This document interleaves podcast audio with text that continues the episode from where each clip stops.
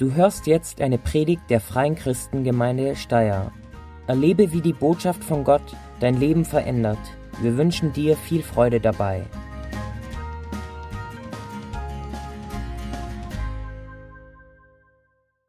Ich bete am Anfang noch. Herr Jesus, ich danke dir, dass du da bist und dass du heute zu uns sprechen willst. Ich danke dir, dass wir dich näher kennenlernen dürfen, so wie dir nett gesagt hat, weil wenn wir dich kennenlernen, dann werden wir verstehen, wie vertrauenswürdig du bist und dann können wir dir wirklich vertrauen mit unserem ganzen Leben. Und dann werden wir auf Wegen gehen, die du uns führst und die gut für unser Leben sind. Und dafür danke ich dir. Ich danke dir, dass du uns so sehr liebst und dass du wirklich gute Pläne für jeden von uns hast. Danke, dass du da bist. Sprich du heute zu uns. Amen. Vor einiger, einiger Zeit, schon Jahre her, habe ich mal von einer Umfrage gehört. Und da wurde gefragt, Leute in der unteren Einkommensschicht, wie viel mehr Einkommen bräuchten sie, damit sie zufrieden wären, damit sie auskommen, damit es passt. Und die Leute haben so durchwegs gesagt, ja, so circa 20 Prozent mehr, dann würde es sich schön ausgehen. Sie haben die gleiche Frage auch Leute in der mittleren Einkommensschicht gestellt. Und die haben gemeint, ja, so 20 Prozent mehr und dann wären sie recht zufrieden. Und auch in der oberen Einkommensschicht haben die Leute gemeint, 20 Prozent mehr und dann wären sie so richtig glücklich. Dann würde das super passen. Ich weiß jetzt nicht, ob diese Umfrage wirklich stimmt und repräsentativ ist. Ich habe sie nicht mehr gefunden. Aber ich für mich habe mir gedacht, irgendwie so 20 Prozent mehr, das klingt richtig, das klingt gut eigentlich. So 10 Prozent, denke ich mir, ist auf Dauer vielleicht nur ein bisschen wenig. 30 Prozent ist gleich so viel, aber so 20 Prozent, da könnte man einfach ein bisschen mehr gönnen. Es würde nicht mein Leben krass verändern, aber es, es war einfach ein bisschen mehr Luft im finanziellen Raum. Ich weiß jetzt nicht, ob ihr den Gedanken nachvollziehen könnt, ob es euch da ähnlich geht, dass 20 Prozent ist ganz nett. Es gibt vielleicht einige von euch da, die sagen, hey, so 20 Prozent, das war echt, das war echt gut, weil ich komme mit Geld eigentlich nie aus bis zum Monatsende. Und mit 20 Prozent mehr wird es vielleicht reichen und ich konnte sogar Schulden beginnen abzubezahlen. Und es war ein Ende von, von der Abhängigkeit in Sicht. Andere, die sagen vielleicht, naja, ähm, so 20 Prozent mehr, ich, ich ich glaube, ich habe so einen riesen Traum, den ich mir eigentlich nicht leisten kann. Ich weiß nicht, ist es ein eigenes Haus, ist es ein Kreuzfahrt, ist es ein eigenes Pferd oder ein motorisiertes Pferd, was auch immer. Ähm, mit 20 Prozent mehr könnte ich das in ein paar Jahren mir echt leisten, meinen Traum umsetzen. Und andere sagen, nein, eigentlich ich will mir nichts kaufen, aber ähm, sowas zurücklegen, aufs Konto und zu sehen, wie der Kontostand wächst und wie mein Sicherheitspolster wächst für alle Eventualitäten, das ist das, was mich eigentlich beruhigt und was mir ein gutes Gefühl gibt. Ich weiß jetzt nicht, wie es bei dir ausschaut. Tatsache ist aber, dass den meisten Menschen Finanzen nicht egal sind, Geld ist ihnen nicht egal. Heute geht es ums Geld und ich predige eigentlich nicht gern über Geld. Es ist, ich meine, wenn du Leute auf der Straße fragst, warum geht es hier nicht in die Kirche, warum geht's, der, eine der Antworten ist ja, die wollen nur mein Geld haben.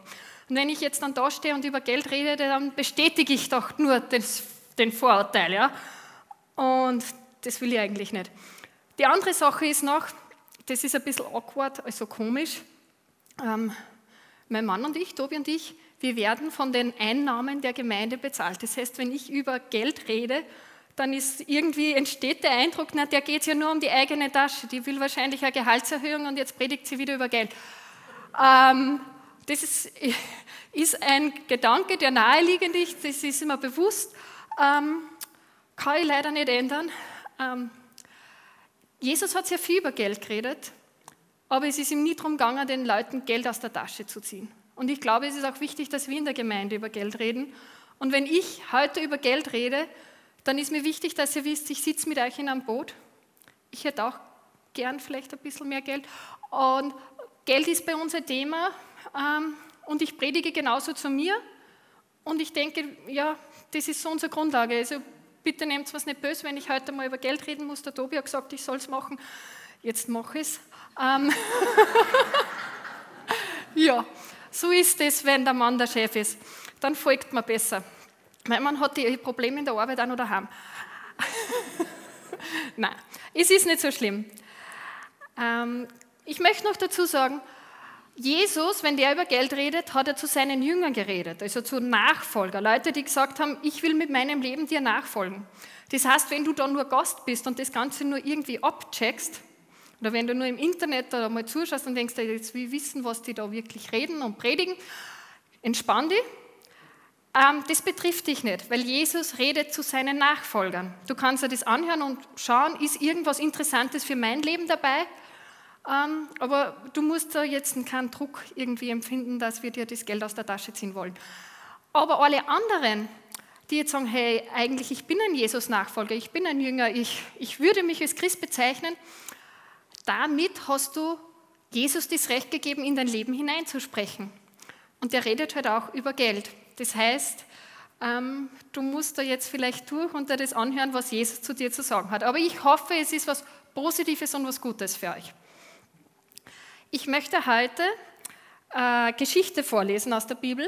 Das ist in Matthäus Kapitel 19. Matthäus war einer dieser Jünger von Jesus, also einer, der ihm nachgefolgt ist.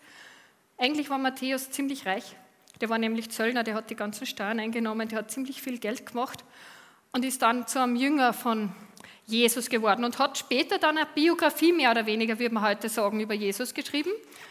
Und da hat er folgende Geschichte geschrieben. Matthäus Kapitel 19. Ich habe es nicht mit auf dem Beamer. Ich bin nämlich voll der Fan von Papier. Und wenn ihr Bibel da habt, schlagt es auf. Matthäus Kapitel 19. Wenn ihr keine Bibel da habt, auf eure Smartphones gibt es meistens auch äh, Bibelübersetzungen, wer es selber lesen will. Wer nur zuhören will, ist vollkommen okay, hört es mir einfach zu. Ich werde es lesen und versuchen, ein bisschen zu kommentieren. Also Matthäus, das ist ja eher hinten, aber der Anfang vom Neuen Testament, für die, die sich schwerer tun, in der Bibel was zu finden, das ist ja gar nicht so einfach. Kapitel 19 ab Vers 16. Einmal kam ein Mann zu Jesus und fragte ihn, Meister, was muss ich Gutes tun, um das ewige Leben zu bekommen? Also wenn ich diesen Vers lese, dann denke ich, der könnte ein Österreicher sein, oder? Was muss ich Gutes tun, um in den Himmel zu kommen? Wenn wir so eine Umfrage starten würden, die meisten Österreicher glauben, wenn sie genug Gutes tun, kommen wir in den Himmel. Zumindest sollte das Gute etwas schwerer wiegen als das Schlechte, das wir im Leben gemacht haben. Und so kommt der zu Jesus und will einfach wissen, was an Guten muss man tun. Oder vielleicht wollte auch genau wissen, wie viel Gutes muss ich wirklich tun, dass ich dann auf der sicheren Seite bin. Und ja, mir ist schon öfter begegnet, dass Leute sagen, na ja, so ein schlechter Kerl bin ich auch wieder nicht. Ich habe ja keinen umgebracht, hört man dann meistens. Ähm, Hauptargument für das, dass man in den Himmel rein darf anscheinend.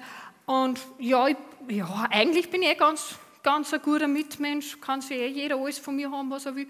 Und ich glaube, dass dieser junge Mann vielleicht ähnlich gedacht hat, wie, wie wir als Österreicher denken. So, was muss ich Gutes tun, um in den Himmel zu kommen? Und dann ist natürlich interessant, Jesus ist der, der Ahnung hat von dem Thema, wie kommt man in den Himmel? Was sagt denn Jesus drauf, was man Gutes tun muss? Ab Vers 17 geht es weiter. Jesus sagt, warum fragst du mich, was gut ist? erwiderte Jesus. Nur Gott ist gut. Du kannst das ewige Leben nur erlangen, wenn du dich an die Gebote hältst. Welche Gebote? fragte der Mann. Und Jesus antwortete, du sollst nicht töten, du sollst nicht Ehe brechen, du sollst nicht stehlen, du sollst keine Falschaussagen machen, ehre deinen Vater und deine Mutter, liebe deinen Nächsten wie dich selbst. All diese Gebote habe ich gehalten, sagte der junge Mann. Es gibt zwei Dinge, die mich da verblüffen. Als erstes ähm, finde ich die Antwort von Jesus ziemlich krass dass man die Gebote halten muss, um in den Himmel zu kommen. Also, und dann zählt noch, der junge Mann fragte nach und Jesus zählt dann sechs Gebote auf und ich denke mir, ja, also das mit dem, du sollst nicht töten, da kann ich noch abhackeln. Dem Ehebruch, das geht auch noch, das hackelt ja noch, aber dann mit dem Ehre Vater und Mutter wird es schon schwierig. Und mit dem Nicht-Lügen wird es nur enger. Und das mit Liebe deinen Nächsten wie dich selbst, dann habe ich echt schon ein Problem. Ähm, da schaut es eng aus, ganz ehrlich. Also wenn das jetzt die Anforderung ist von Jesus, dass man in den Himmel kommen kann, ja, dann habe ich ein Pech. Ähm, aber was mich nur mehr überrascht, ist der junge Mann, der sagt glatt drauf, all diese Gebote habe ich immer gehalten. Ähm, vor, ich glaube, 14 Jahren war es, da war ein Wahlkampf. Es ist um die Bundespräsidentenwahl gegangen und es hat eine weibliche Kandidatin gegeben und die wurde von einem Reporter gefragt, haben Sie schon mal gelogen? Und was hat sie darauf gesagt? Ich habe noch nie gelogen. Und ganz Österreich hat sich gedacht, das ist eine glatte Lüge. Also bitte, im Fernsehen haben wir jetzt alle gehört, dass die liegt. Ähm, also wirklich, man muss schon von sich selbst ein bisschen eingenommen sein. Und wenn das jetzt wirklich die, ich meine, der junge Mann war anscheinend sehr überzeugt von sich, aber wenn die Anforderung von Jesus jetzt ist, wir müssen alle Gebote halten, dann habe ich schlechte Chancen und ich bin mir ziemlich sicher, du auch. Das traue ich mir einfach so prophetisch mal reinzusprechen. So gut kenne ich euch oder auch nicht, aber so gut kenne ich mich und schließe auf euch zurück. Genau. Ah, was mir aber nur was überrascht. Ähm, der junge Mann sagt, all diese Gebote habe ich gehalten. Was muss ich noch tun? Der hätte doch zufrieden sein können, wenn er schon überzeugt war, dass er alle Gebote gehalten hat und das war die Antwort für den Himmel. Jetzt fragt er noch nach, ich weiß nicht warum. Vielleicht wollte er doch irgendwie was Handfesteres haben, irgendwas, wo man was Gutes tun kann, ja, um sich den Himmel wirklich zu verdienen. Ja. Also was muss ich noch tun? fragt der junge Mann, der zu Jesus gekommen ist. Jesus sagte zu ihm, wenn du vollkommen sein willst, dann geh, verkaufe alles, was du hast und gib das Geld den Armen und du wirst einen Schatz im Himmel haben. Dann komm und folge mir nach. Boom. Zuerst sagt Jesus, wir sollen fehlerlos sein. Und jetzt sagt er noch, alles, was wir haben, soll man verkaufen und verschenken. Ich meine, die Ansprüche von Jesus, manchmal denke ich mir echt, mich wundert es nicht, wann Leute dann umdreht sind und gegangen sind. Ähm, also, ich glaube, dass viel weniger Leute heute hier sitzen müssen, würden, wenn wir sagen, das ist die Grundvoraussetzung, jeder, der bei uns reinkommt, muss beim Saaleingang alles spenden, was er hat. Ich meine, wer von euch werden dann da? Ähm, ganz ehrlich mal, also wir lesen das vielleicht so in der Bibel, ja, nicht, mhm, und der, der junge Mann, der hat es überhaupt nicht kapiert, aber ich meine, alles zu verkaufen, mein Handy, keine ohne, mein Auto, wird schwierig, da wo ich wohne, ohne Auto ist echt deppert. Da, da komme ich zu Fuß kaum zum Geschäft, ich kann nur zur Kur gehen und mir selber machen, da wo ich wohne. Und dann auch nur mein Haus, dann habe ich das Problem nicht mehr, dass da, wo ich wohne, blöd ist ohne Auto, weil dann habe ich eh nichts mehr zum Wohnen. Ähm, ja, bam. Die Reaktion von dem Mann ist sehr verständlich. Es heißt in der Bibel dann, doch als der junge Mann das hörte, ging er traurig fort, denn er war sehr reich. Da sagte Jesus zu seinen Jüngern, ich will euch die Wahrheit sagen. Es ist sehr schwer für einen Reichen ins Himmelreich zu gelangen. Ich sage es noch einmal, Eher geht ein Kamel durch ein Nadelöhr, als dass ein Reicher in das Reich Gottes kommt. Die Jünger waren sehr betroffen. Wer kann denn dann überhaupt gerettet werden? fragten sie. Jesus sah sie eindringlich an und sagte, menschlich gesehen ist es unmöglich, aber bei Gott ist alles möglich. Amen, ja. In der Geschichte gibt es kein Happy End. Zumindest wissen wir nicht. Der junge Mann geht weg, weil ihm die Anforderung Jesus zu krass ist. Und dann ist auch noch dieser eigenartige Vergleich mit dem Kamel und Nadelöhr. Also das ist ja ganz eigenartig. Was hat ein Kamel mit einer Nadel zu tun? Also gibt es irgendwie keinen logischen Zusammenhang. Jahrelang hat sich in christlichen Gemeinden dann das Gerücht gehalten, Es hat in Jerusalem ein wirklich kleines Tor gegeben, so wirklich klein. Keine Ahnung, warum jemand so ein kleines Tor baut. Und der Kamel hat da nicht durchgepasst. Aber wenn das Kamel alle Güter, die es transportiert hat, abgenommen hat, sich auf die Knie runtergelassen hat und dann durchgerobbt ist durch dieses kleine Tor, ist das Kamel doch noch durchgegangen. Und Jesus spricht also von diesem Nadelöhr und dem Kamel. Braucht euch gar nicht merken, stimmt nämlich gar nicht. Ähm, es hat kein so kleines Tor gegeben, das Nadelohrkassen hat. In der jüdischen Kultur war das größte Tier, dem man begegnet, dieser Kamel. Elefanten und Giraffen haben es nicht im Zoo gehabt damals, vor 2000 Jahren. Also war Kamel das größte Tier. Die kleinste Öffnung, die man kennt hat, war das Loch bei der Nadel.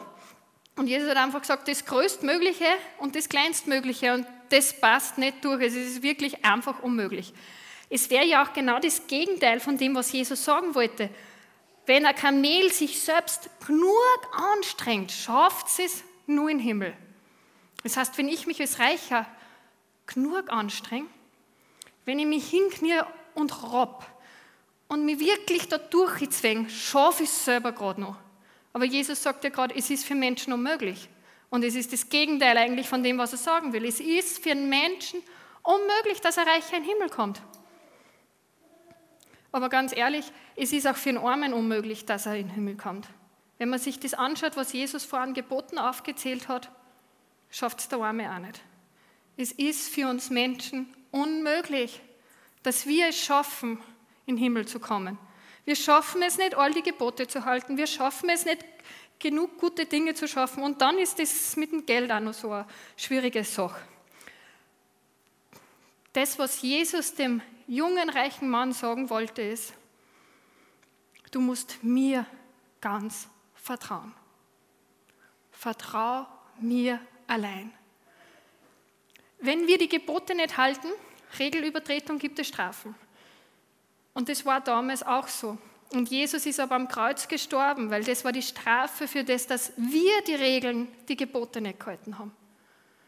Jesus hat uns so sehr geliebt, dass er es bewiesen hat am Kreuz, weil er gesagt hat, du bist mir so wertvoll, ich sterbe für dich sogar. Mein Leben ist mir nicht so wichtig, wie du mir wichtig bist. Und er hat bewiesen, dass er vertrauenswürdig ist. Und er ladet uns ein und sagt, ich will dich näher kennenlernen. Bitte vertrau mir. Lass dich ein auf diese Reise mit mir.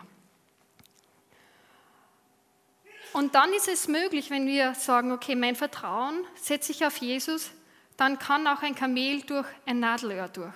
Dann kann ein Mensch errettet werden. Aber nur, wenn wir das Vertrauen ganz auf Jesus setzen. Und das Problem aber bei dem Reichen war, er hat seinem Geld vertraut, anstatt dass er Gott vertraut hat. Er hatte Geld vertrauen und nicht Gott vertrauen. Und ich glaube, das ist auch ein Thema, mit dem wir uns immer wieder auch beschäftigen müssen. Ich bin überzeugt, dass Jesus will, dass wir drei Dinge lernen aus dieser Geschichte von dem jungen reichen Mann.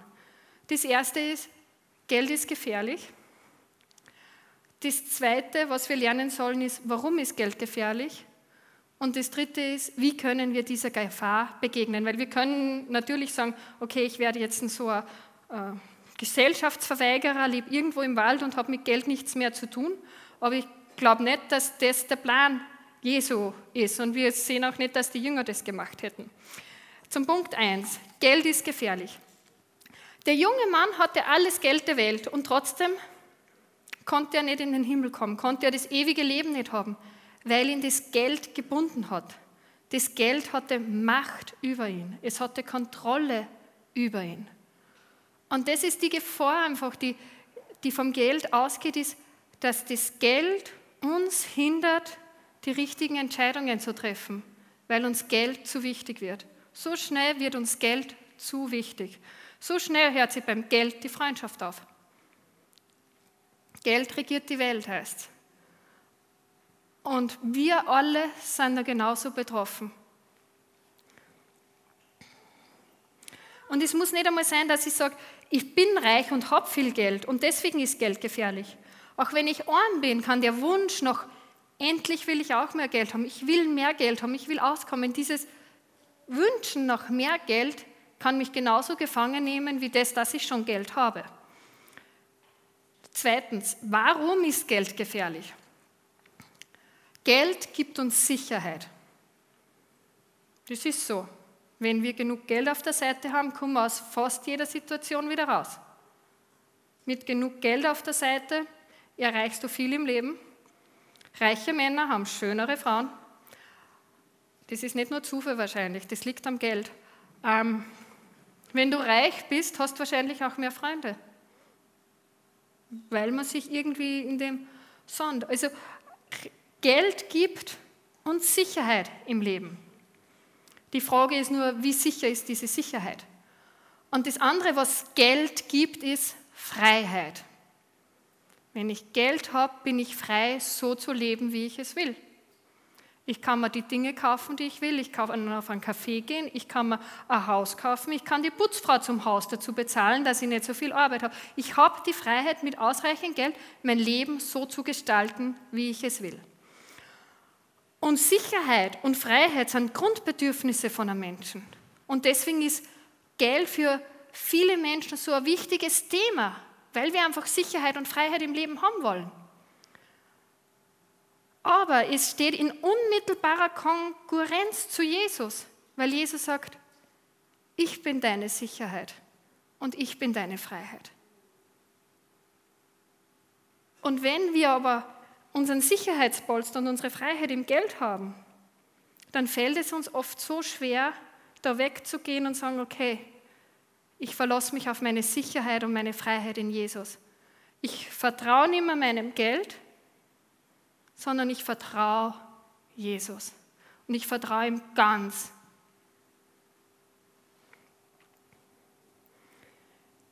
Jesus sagt selber, dass wir nicht Geld und Gott dienen können. Das ist ein Widerspruch. Das heißt aber nicht, dass wir alle arm sein müssen und kein Geld haben dürfen, sondern die Frage ist, wie schaut es in meinem Herzen aus? Habe ich Geldvertrauen oder habe ich Gottvertrauen, obwohl ich Geld habe? Aber es ist nicht meine Sicherheit und es ist nicht meine Freiheit, sondern meine Sicherheit und meine Freiheit ist in Jesus. Ich vertraue ihm ganz alleine.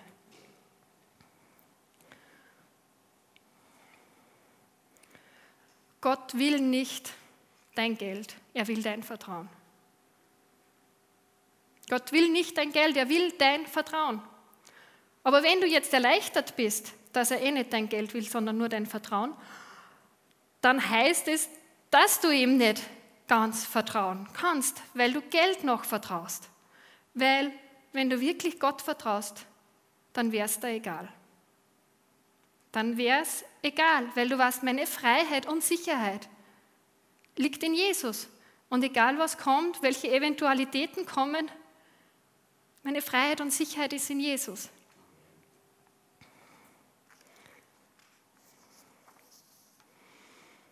Wenn wir ganz Gott vertrauen, dann ist Reichtum kein Hindernis, um in den Himmel zu kommen, um ewiges Leben zu haben. Aber es ist einfach für Leute, die Geld haben, die etwas haben, so viel schwieriger, diesen Schritt zu gehen. Wenn ich schon nichts habe, dann kann ich viel leichter sagen, okay, ich riskiere das mit Gott, weil ich was habe groß zum Verlieren. Wenn ich jetzt mir aber ganz auf Gott einlasse und ich hätte eigentlich Freiheit und Sicherheit auch im Geld gehabt, dann habe ich was zu verlieren. Und deswegen sagt Jesus, es ist so schwer für Reiche in den Himmel zu kommen. Und wenn wir uns untereinander vergleichen, dann fühlen wir uns nicht unbedingt aber immer reich. Aber wir in Österreich, wir sind in Österreich. Ähm, also die meisten von uns geht so gut, dass wir locker zu den Reichen eigentlich zählen, weil wir haben die meisten von uns genug, dass wir uns keine Sorgen machen müssen, was wir essen und dass wir uns keine Sorgen machen müssen, was passiert, wenn ich jetzt krank wäre, weil ich dann kein Einkommen mehr habe, sondern wir sind abgesichert.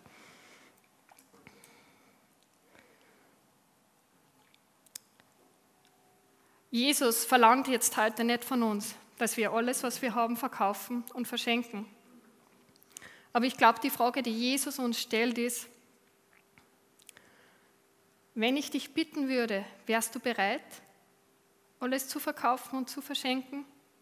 Wärst du bereit, nur mehr mir zu vertrauen? und nicht mehr Geld zu vertrauen?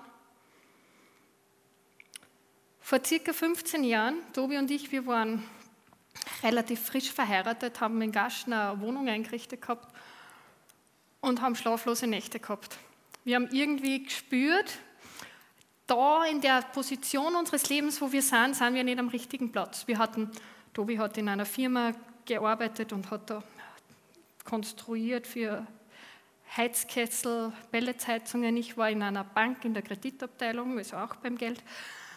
Ähm, und wir haben irgendwie gespürt, Gott möchte, dass wir unsere beruflichen Karrieren ihm zur Verfügung stehen. Also dass wir sagen, wir arbeiten ganz für Kirche, Gemeinde. Und dazu ist es gut, wenn man eine Ausbildung vorher macht. Ähm, wir haben uns dann entschlossen, wir brechen die Zelte in Österreich ab, wir lösen unsere Wohnung auf. Wir haben nicht alle Möbel verkauft, ein paar haben wir mitgenommen. Wir sind nach Deutschland gegangen, haben dort vier Jahre Theologie studiert und in diesen vier Jahren haben wir von Spenden gelebt. Ähm, wir haben ja Sportes gehabt davor und in diesen vier Jahren haben wir gesehen, wie einfach unser Kontostand von Monat zu Monat weniger wird. Und ich sage das jetzt nicht, weil ich irgendwie angeben will, sondern weil ich einfach euch ermutigen will. Und in diese vier Jahren haben wir uns glücklich und frei und sicher gefühlt. Es waren eine der schönsten Jahre unseres Lebens. Wir haben Menschen kennengelernt, die unser Leben für immer verändert haben. Wir sind so gesegnet worden. Und das, obwohl wir finanziell von anderen Menschen abhängig waren, obwohl wir gesehen haben, hey, unser Sicherheitspolster schrumpft. Und wir haben uns trotz allem reich gefühlt. Wir haben auf 27 Quadratmeter gewohnt, zwei Stockwerke waren das nur aufteilt. Ähm, aber wir haben genug gehabt. Wir haben genug zum Essen gehabt, das war echt. Es ist dann die Finanzkrise gekommen und Tobi und ich, wir haben uns angeschaut und gesagt, hey, wir fühlen uns reich. Und ich glaube echt, wenn wir den Schritt machen und sagen, hey Gott, ich vertraue dir, wenn es sogar so weit ist, dass es mich finanziell was kostet. Wir haben damals auch gewusst, ähm, wenn wir dann wirklich in einer Kirche, Gemeinde mal arbeiten, wir werden nie wieder das verdienen, was wir ursprünglich mal gehabt hätten in unsere alten Firmen. Aber soll ich da was sagen, es ist mir wurscht. Weil ich bin da, wo ich weiß, dass Gott will, dass wir sind. Und mein Vertrauen liegt nicht in meinem Job, liegt nicht in meinem Einkommen, sondern ich will Jesus ganz vertrauen. Und ich bin einfach überzeugt, wenn wir sagen, unser ganzes Vertrauen ist auf Jesus, dann wird er das total segnen. Oder?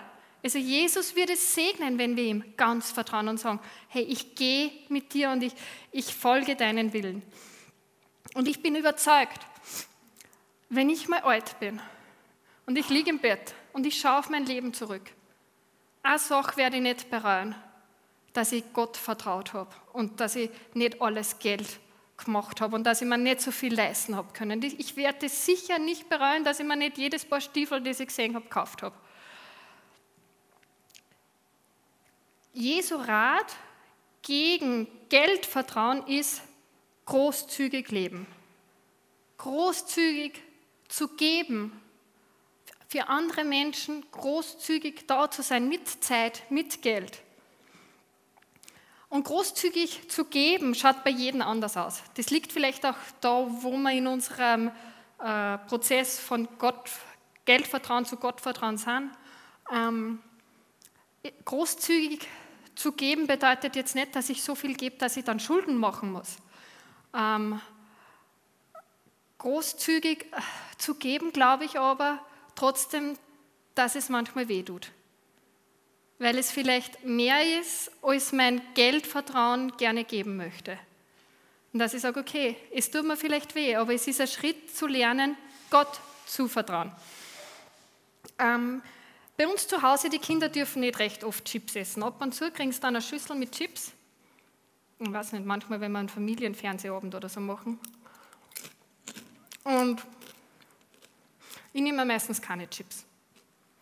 Ich mag Chips nicht so gern, weil die sind so fettig. Ich esse lieber Solette. Aber die Kinder, die mögen Chips und dann sitzen wir vielleicht vom Fernseher und sie essen die Chips.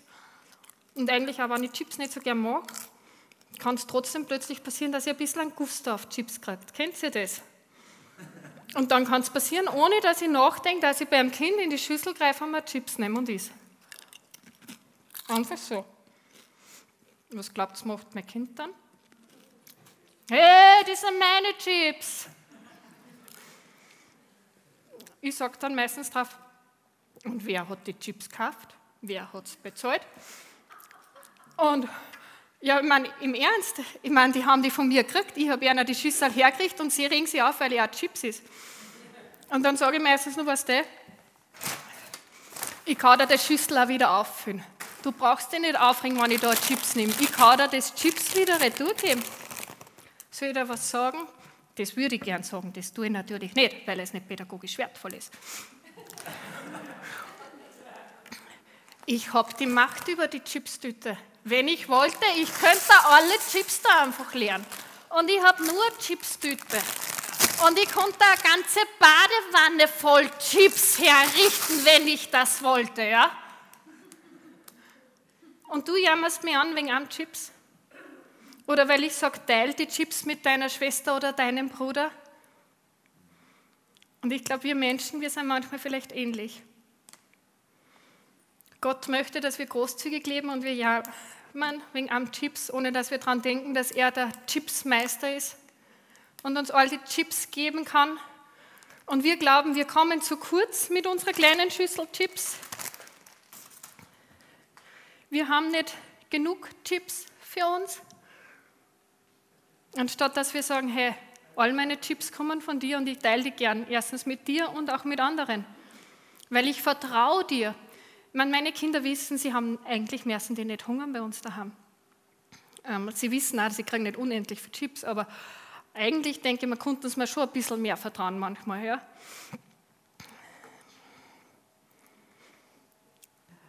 Ich glaube, dass wir heute zwei Dinge ähm, aus dem Text lernen sollen, ganz praktisch für unser Leben.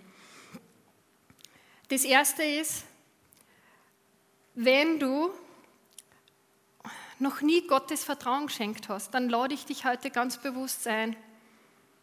Schenk Gott dein Vertrauen. Jesus hat es am Kreuz bewiesen, dass er vertrauenswürdig ist. Er hat gute Pläne, so wie ich als Mutter gute Pläne habe für das Kind.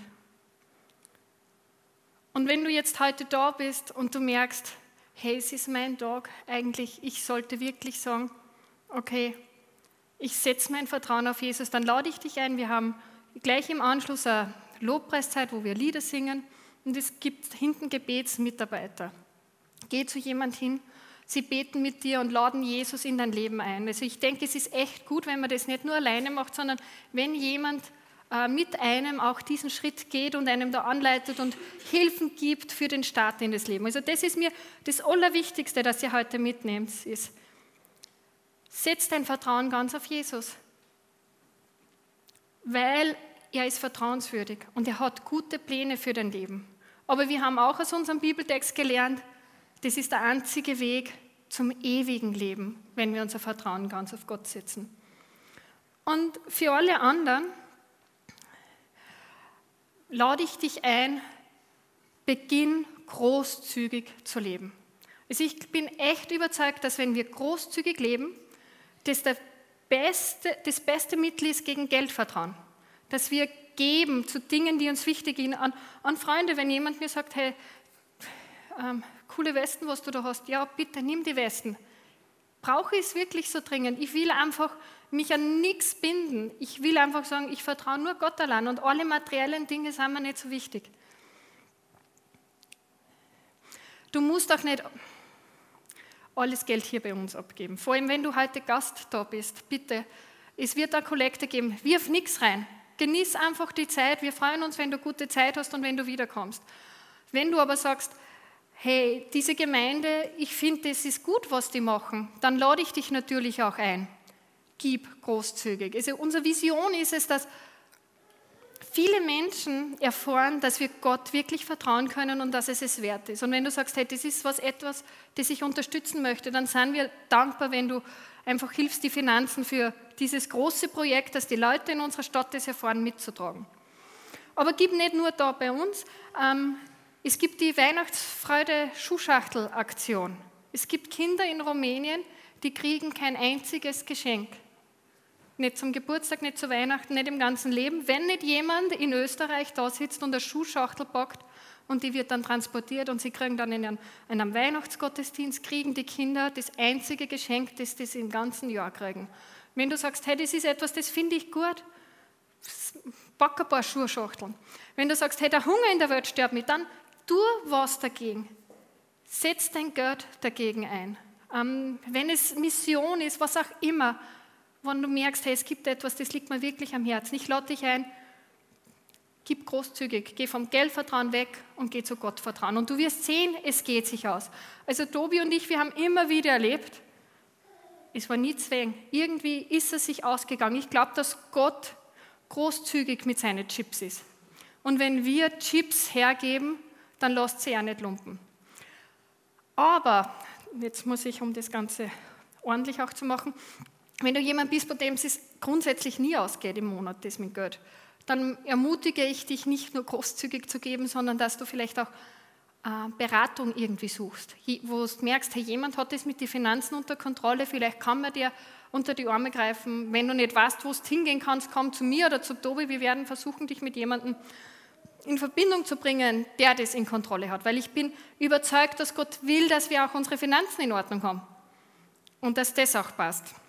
Genau. Also ich habe jetzt ähm, zwei Schritte gehabt. Das erste ist, setz dein Vertrauen auf Gott. Und das zweite ist, gib großzügig, einfach um, um wegzukommen vom Geldvertrauen und hinzukommen zum Gottvertrauen. Ähm, und Gott vertrauen und großzügig zu geben, ich glaube nicht, dass das morgen beginnt. Ich glaube auch nicht, dass das beginnt, wenn ich endlich schuldenfrei bin oder wenn ich meine Gehaltserhöhung habe oder wenn irgendwas. Ich glaube, dass dieser Lebensstil ein Prinzip ist, dass ich sage, okay, ich vertraue Gott und ich bin großzügig mit meinen Finanzen in dem Rahmen, den ich habe. Wo manche ist es mehr, wo manche weniger, dass das heute beginnt. Verschiebt es nicht auf irgendwann, weil irgendwann kommt dann nie, sondern beginnt es heute wirklich Gott zu vertrauen.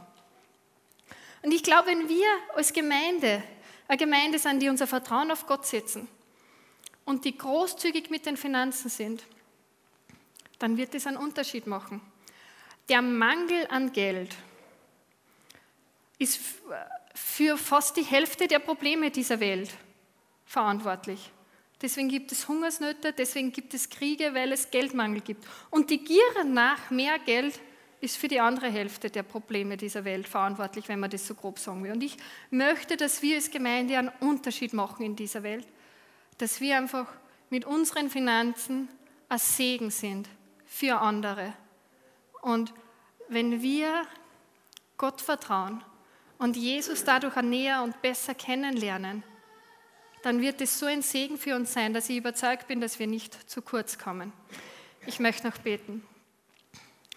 Herr Jesus, ich danke dir, dass es dir nicht um unser Geld geht, sondern dass es dir um uns als Person geht.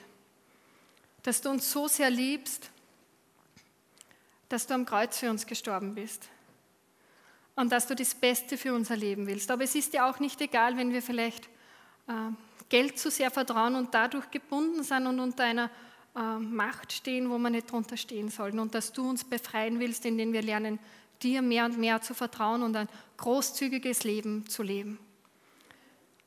Ich danke dir, dass du jeden Schritt, den wir da machen, mit uns gehst, dass du uns nicht im Stich lässt, dass du wirklich vertrauenswürdig bist und dass du deine Hand nach uns ausstreckst und wir an deiner Hand gehen dürfen.